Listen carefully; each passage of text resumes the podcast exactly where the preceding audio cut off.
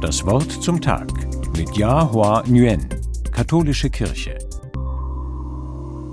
Es gibt einen Roboter, der die saudi-arabische Staatsbürgerschaft hat. Das ist ja schon fast wie in einer Science-Fiction-Geschichte. Wir brauchen aber nicht einmal die teuerste Technologie, um davon einen Geschmack zu bekommen. Wenn ich mein Smartphone in die Hand nehme und sage, Hey Siri oder Alexa, werde ich mit einem freundlichen Hallo begrüßt. Dann sage ich Navigation starten und die Sprachassistentin fragt, wo möchtest du hin? Ich nenne ihr die Adresse und sie antwortet prompt, in Ordnung, los geht's.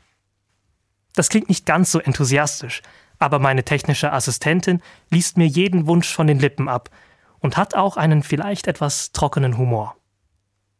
Ich muss nicht lange mit ihr reden, bis ich merke, so ganz wie ein Mensch ist sie dann doch nicht. Ihre Antworten sind vorprogrammiert und wirklich unterhalten kann ich mich nicht mit ihr. Die Wissenschaft ist schon weit gekommen, von der künstlichen Intelligenz bis hin zu einem Roboter mit Staatsbürgerschaft. Sie versucht, den Menschen so perfekt wie möglich nachzuahmen. Trotzdem schafft sie es nicht, ihn 100%ig nachzumachen. Der Mensch ist mehr als das, was ich mit Algorithmen und Elektrochips konstruieren kann. Der Mensch kann lieben, er kann glücklich sein oder traurig, er kann mit anderen Menschen fühlen und von einer Zukunft träumen.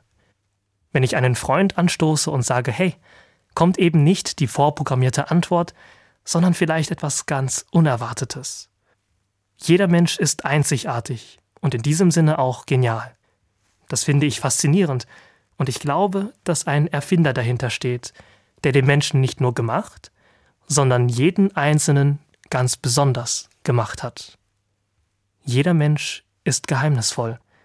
Niemand kann wissen, wie der andere wirklich tickt oder wie er sich in Zukunft entwickeln wird. Deshalb hat jeder Mensch eine einmalige Würde.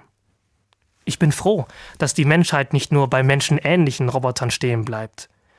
Zum Glück gibt es technische Entwicklungen, die nicht Computer an die Stelle von Menschen setzen, sondern wirklich den Menschen in den Mittelpunkt stellen. Beispielsweise eine App, die Menschen aus einem Stadtteil miteinander vernetzt, sodass diejenigen, die Hilfe suchen, auch diejenigen finden, die Hilfe anbieten.